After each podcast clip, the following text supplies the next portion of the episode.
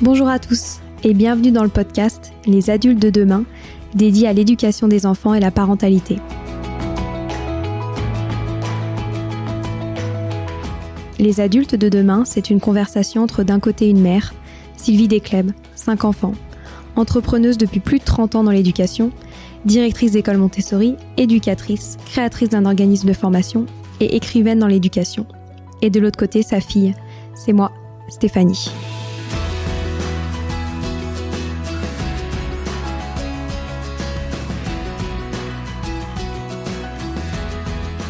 J'ai été élève avec mes frères et sœurs dans l'école Montessori de mes parents, de la maternelle jusqu'au bac. Du haut de mes 27 ans, je me suis toujours rendu compte que cela faisait nous des profils assez particuliers, suscitant de nombreuses interrogations. Non seulement car je suis un pur produit de ces pédagogies dites positives, très à la mode depuis peu, mais surtout parce que j'ai grandi dans un environnement dédié à l'éducation des enfants.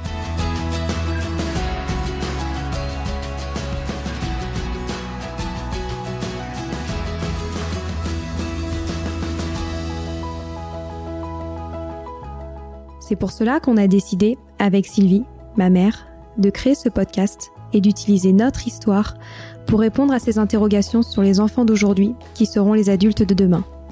Chaque semaine, j'interrogerai Sylvie, une experte de l'éducation, et mère et grand-mère épanouie pour aborder des grands thèmes en lien avec l'éducation et la parentalité, pour comprendre les évolutions de la société, les opportunités, les inquiétudes, les interrogations de jeunes adultes comme moi de parents, futurs parents, grands-parents, professeurs ou simples passionnés de l'éducation.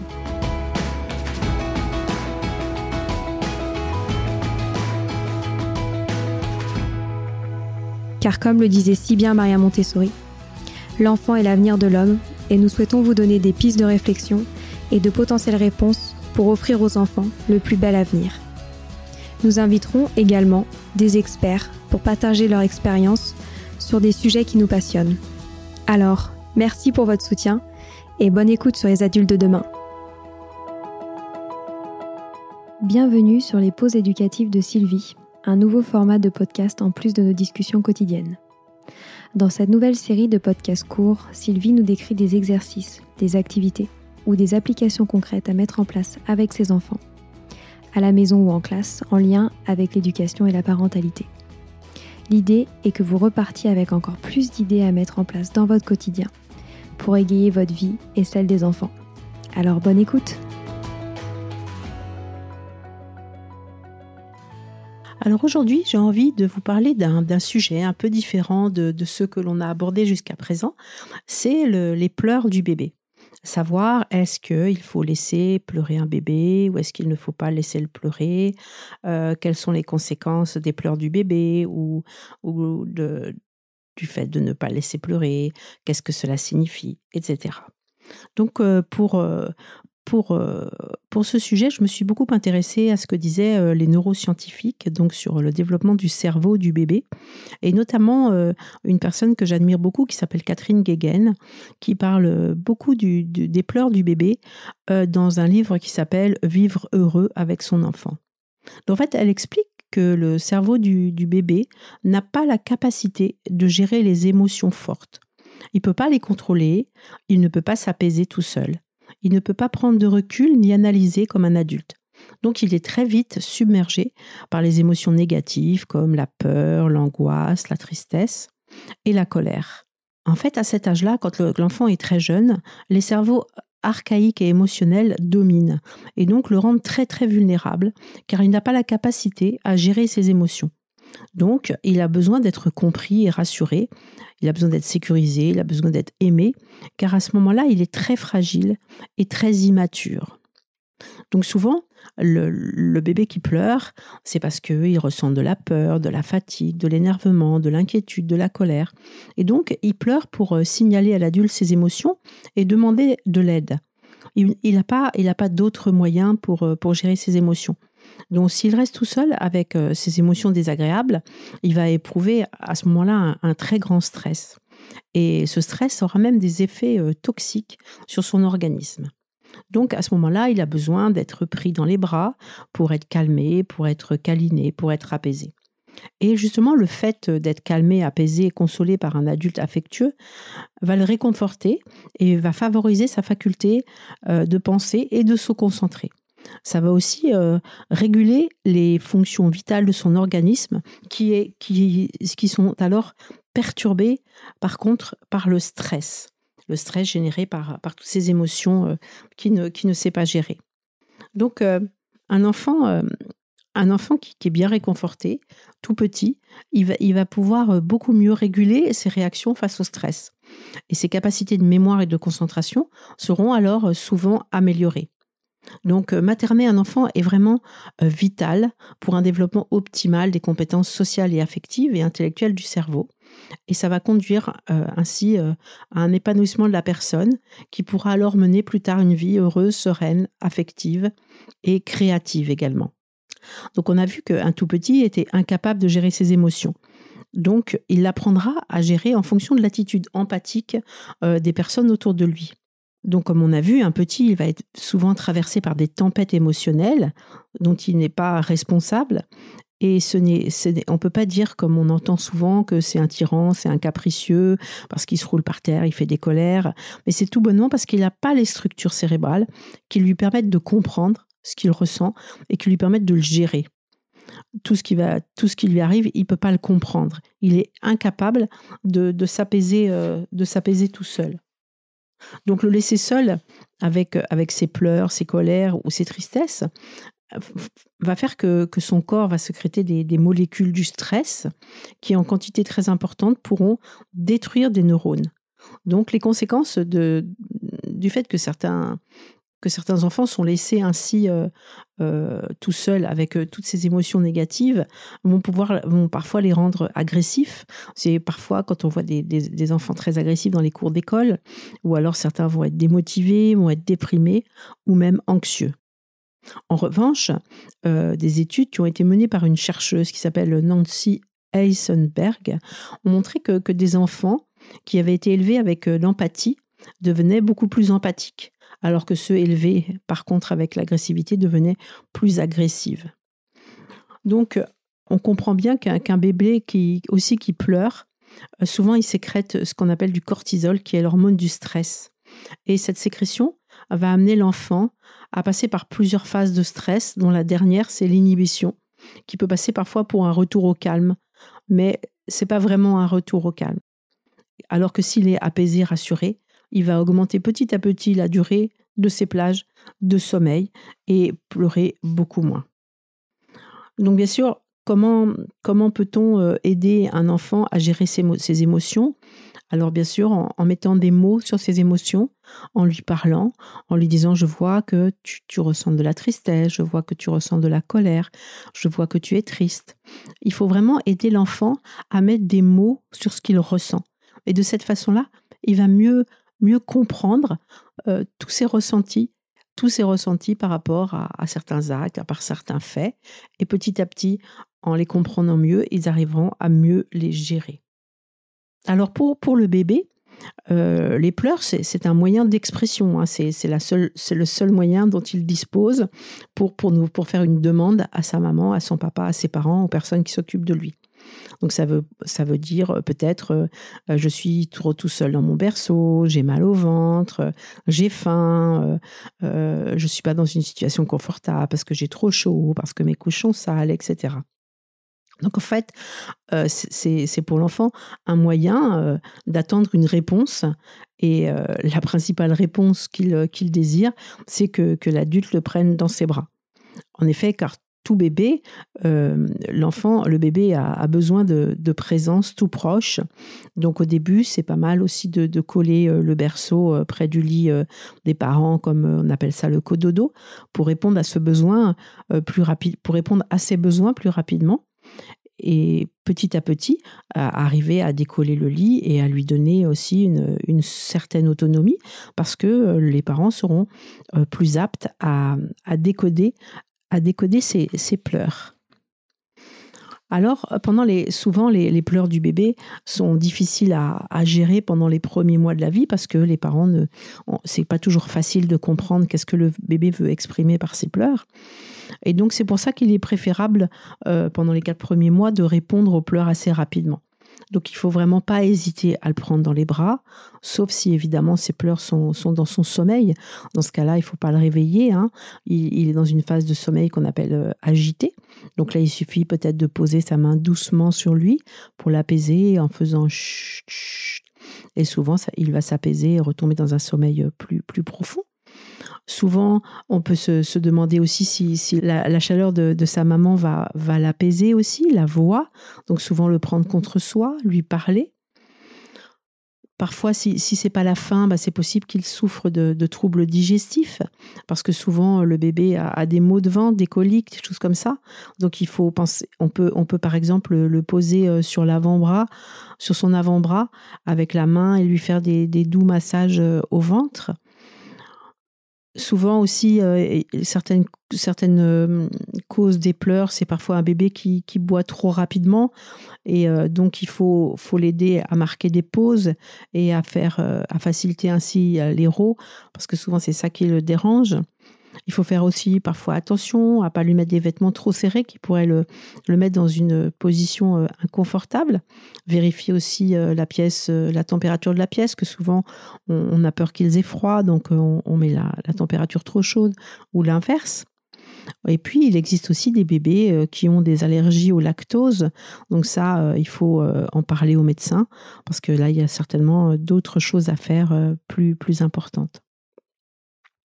Donc on, connaît aussi euh, chez certains bébés euh, les pleurs du soir. Donc c'est des moments où le bébé, euh, c'est des pleurs un peu où il décharge un peu tout, tout ce stress accumulé pendant toute la journée. Donc souvent ça commence vers la fin du premier mois et puis c'est à son maximum vers un mois et demi et ça s'atténue doucement à, la, à la fin du, du troisième trimestre. Donc il ne faut pas, faut pas à ce moment-là trop s'inquiéter parce que c'est quelque chose qui, qui, arrive souvent et qui est, assez normal. Donc maintenant, avec tout ça, euh, que faire en fait hein? Donc euh, je peux, je peux vous donner euh, quelques petits conseils. Bon, déjà, on nous dit souvent en tant que maman qu'il faut apprendre à reconnaître les pleurs du bébé, à savoir ce qu'elles veulent dire. Mais j'avoue que moi, en tant que maman, bah, j'ai jamais réussi à comprendre vraiment. Donc, j'essayais plusieurs choses jusqu'à trouver la chose qui marche. Et ce qui est difficile, c'est que, en fait, quelque chose peut marcher un jour et pas forcément le lendemain. Donc surtout ne pas culpabiliser, ne pas, ne pas remettre en question ses, qualités de, maman, parce que ça n'a rien à voir, c'est quelque chose de, pas facile. Donc souvent, on peut commencer par se poser euh, des questions, c'est-à-dire euh, par exemple, est-ce qu'il a assez mangé? Est-ce qu'il n'a pas soif? Est-ce qu'il a été changé? Est-ce qu'il n'a pas trop chaud? Est-ce qu'il n'a pas trop froid? Et puis, euh, en fonction des réponses, ou peut-être c'est aucune de ces questions, on peut, on le, prend, euh, on peut le prendre dans, ses bras. Il faut surtout pas s'inquiéter. Hein, ça ne veut pas dire qu'il va devenir capricieux comme, comme on l'entend. On peut le prendre autant de fois dans ses bras que nécessaire. Il, est trop petit pour, pour, euh, pour générer des, attitudes de, capricieux ou de, de, de mauvaise éducation on peut lui, on peut le, le câliner, donc ça c'est très important. Si on a peur qu'il ait mal au ventre, comme je disais tout à l'heure, le poser à plat sur, sur l'avant-bras, parce qu'à ce moment-là, son, son ventre repose et ça peut lui faire du bien. On peut aussi essayer de faire du peau à peau, parce que le bébé a encore besoin beaucoup du contact de la peau euh, de sa maman. On peut aussi euh, le mettre dans le porte-bébé sans, sans, sans, abuser, bien sûr. Mais par exemple, le soir, on, le met euh, contre soi dans le porte-bébé, ce qui permet d'avoir les mains libres et de pouvoir faire d'autres choses en même temps. Parce que parfois, on a d'autres enfants aussi qui, qui, ont besoin de nous. Donc, euh, je sais que moi, j'ai usé du porte-bébé pour préparer le dîner pour les autres. Et à ce moment-là, le bébé étant contre nous, il se sent mieux, puis il est bercé parce qu'on bouge. Donc, ça lui fait du bien. On peut le bercer, hein. il n'y a rien de mauvais à bercer un bébé. On peut lui chanter des chansons, des berceuses. On peut lui faire écouter des, de la musique douce, surtout des musiques euh, qu'on aurait écoutées quand on était enceinte de lui, car ça, lui rappellerait des, souvenirs. On peut aussi essayer de le distraire un temps. Hein. quand il est tout bébé, ben, il voit mieux les, tout ce qui est contrasté, donc lui, lui montrer des images en noir et blanc, des livres en noir et blanc, et puis aussi euh, des mobiles. Et puis, peu à peu, quand on voit que qu'il se calme et qu'il commence à avoir sommeil, euh, réduire un peu la stimulation parce qu'il faut surtout pas les, les surstimuler et puis aller les recoucher euh, très doucement. Moi, je conseille là-dessus le, le, toponcino, qui est quelque chose qui est, que, dont Maria Montessori avait parlé, qui est un petit matelas euh, de forme ovale dont on peut changer le matelas et on peut poser le, bébé dessus euh, pratiquement toujours comme ça. Il reste dans son odeur et dans, la même sensation. Et euh, quand on le tient dans les bras comme ça avec le, sur le toponcino, quand on le repose sur son lit, du coup, on, on ne touche pas trop à son corps et tout, et il reste dans la même position et souvent ça ne le réveille pas.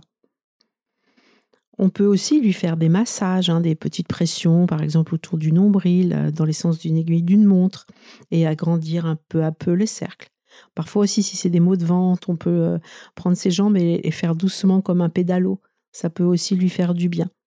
Et puis bien sûr, on peut euh, souvent, je sais que je faisais ça en fin de journée, c'est les mettre dans la poussette et aller faire un petit tour, aller se promener, aussi dans la voiture. Mais souvent, à pied, euh, c'est bien aussi de mettre dans la poussette. Ça fait du bien aussi euh, à l'adulte qui s'en occupe. Ça, ça nous permet de, sortir et de respirer l'air euh, de l'extérieur et de, s'apaiser aussi. Quand il s'agit de l'endormissement, on peut aussi essayer l'emmaillotage. C'est quelque chose que certains bébés, dont certains bébés ont besoin. Hein. ils ont besoin de se sentir plus contenus, puisque dans le ventre de leur maman, ils étaient toujours contenus. Et l'emmaillotage peut beaucoup les aider à retrouver cette, cette position. Pour l'endormissement, on peut aussi essayer, maintenant ils, se vendent des, des, peluches qui, euh, euh, font le bruit du cœur du, bébé, de la maman, pardon. Et donc le bébé se retrouve un peu comme quand il était dans le, dans le ventre euh, de sa maman. Et puis, euh, et puis, on a nos limites aussi. Donc, il faut surtout euh, ne pas craquer, comme je disais tout à l'heure, ne pas culpabiliser. Hein. Il ne faut pas, faut pas penser qu'on est une maman incompétente, qu'on est nul parce que on n'est pas capable de, de, de, comprendre les pleurs de son bébé, parce que on finit par, par s'énerver un peu. Et dans ce cas-là, euh, surtout, moi, je conseille de, de, de se faire aider et euh, justement de ne pas s'énerver parce que plus on va s'énerver sur le bébé, plus il va s'énerver. Euh, le papa a un rôle important à jouer, hein. il, peut, il peut vraiment aider beaucoup à ce niveau-là. Bon, s'il n'est pas là, euh, on peut demander de l'aide aux grands-parents, on peut demander à des amis, on peut demander, on peut prendre une babysitter même, parce qu'il faut vraiment que, que la maman ait, ait, des moments pour, pour souffler et aussi pour penser à elle, hein, peut-être même euh, sortir, euh, aller chez l'esthéticienne, se faire faire un massage, toute chose qui, qui, peut, euh, qui peut lui faire du bien et qui peut, qui peut aider à, apaiser et aussi à prendre un petit peu de recul. Et, mais surtout, surtout ne pas culpabiliser parce que c'est pas facile. Il n'y a pas vraiment de recette miracle et donc c'est pas facile. Et puis, et puis avoir confiance parce que avec le temps, ça va s'arranger. Alors, ce qu'il ne faut pas oublier non plus, c'est de parler au bébé, même si on. de dire ce que l'on ressent, de dire ce que l'on fait, de dire euh, comment on se sent, de dire le même lui dire qu'on ne sait pas trop ce qu'on peut faire pour lui, qu'on essaye et que qu'on n'y arrive pas. Et, mais pas hésiter à vraiment expliquer beaucoup, beaucoup de choses à, son bébé, à, expliquer ses ressentis, à expliquer, voilà, tout, tout ce qui. Euh, tout, tout, tout ce qui, qui, peut aider, même s'il ne comprend pas. Il est nécessaire qu'il entende, toutes ces choses-là. Et puis, vraiment, il euh, faut, avoir confiance en soi, confiance en ses capacités de, maman et confiance euh, dans le temps qui va passer et qui va peu à peu arranger les choses. Donc, il faut vraiment savoir aussi que le bébé a besoin de dormir. Donc, il faut, comme je disais, il faut faire attention à, à pas trop de surstimulation. Parce qu'un bébé qui va, qui va dormir, euh, son cerveau a besoin de, ce sommeil, parce que pendant le sommeil, il va fabriquer des, cellules euh, nouvelles qui vont être nécessaires à son bon développement mental, physique et, et affectif. On voit bien qu'après un bon repos, un bébé, il est plus vif, plus concentré, plus joyeux, il a bon appétit, etc. Donc le sommeil est très important.